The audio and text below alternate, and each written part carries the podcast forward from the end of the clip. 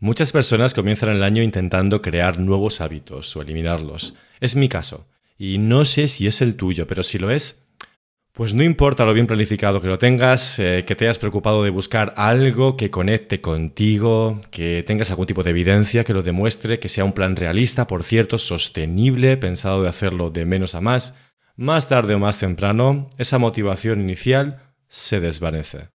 ¿Y qué ocurre entonces? Yo lo llamo la fase de la resistencia. Hay un autor llamado Steven Pressfield y tiene un libro llamado La guerra del arte. La guerra ya indica un poquito ¿no? de, de qué va el libro. Es una guerra contra nosotros mismos. Él llama a la resistencia con R mayúscula como si fuese un ente, como si fuese una persona.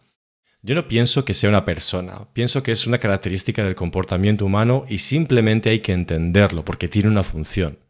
Bueno, pues en esta fase, cuando la motivación empieza a escasear y la resistencia, que en verdad siempre ha estado ahí, empieza a ser más obvia, es donde el entusiasmo brilla. Y es aquí donde la mayoría de personas se cae, porque no se han preocupado, como tú sí has hecho, en buscar algo que les representa. Han elegido cualquier hábito, algo que les gustaría que les gustase, que deberían de querer, que tendrían que hacer, pero que realmente no quieren.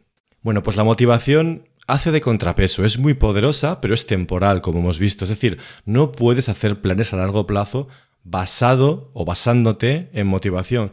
Por eso siempre digo que es para idiotas. Cuando esa motivación se desvanece, y lo hará, en la balanza solo queda la parte contraria, el por qué no hacer algo. Por ejemplo, estoy cansado, es tarde, mañana lo haré, no entiendo por qué lo hago, no está funcionando, no se me da bien, a nadie le gusta, etc y somos más racionales de lo que pensamos. En esa balanza de por qué eh, seguir persiguiendo ese nuevo hábito, de repente las razones por las que no hacerlo empiezan a ser más poderosas y en cuanto eso ocurre, instantáneamente tomamos la decisión de dejar de hacerlo. Bueno, ¿qué hago yo en estos casos?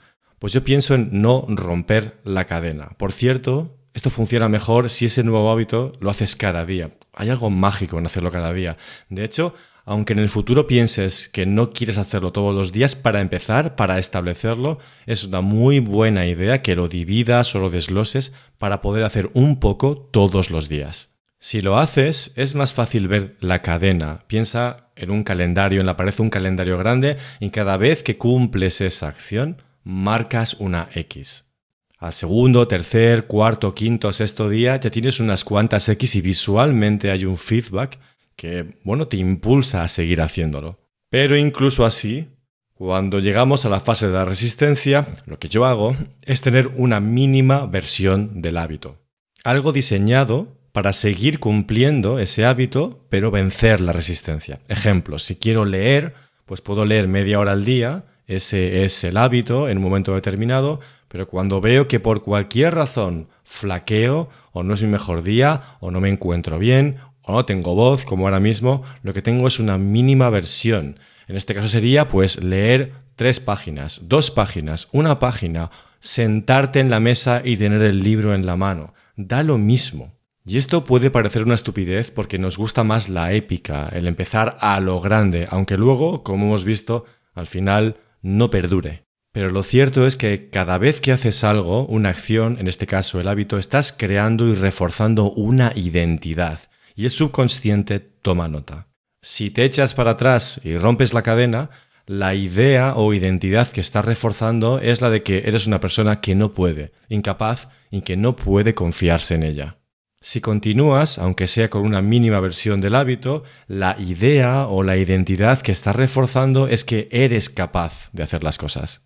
Además, ocurre algo interesante con esto de la mínima versión del hábito. La mayoría de las veces, no todas, pero la mayoría, Comienzas, porque lo importante es empezar, vences esa membrana de la resistencia y al final lo que iba a ser un minuto o una página se transforma en 10 y vuelves a hacer básicamente el hábito original, el planteamiento original. Esto que estás escuchando, por ejemplo, es un caso práctico. No me encuentro muy bien, como puedes probablemente adivinar por mi voz, me cuesta bastante hablar.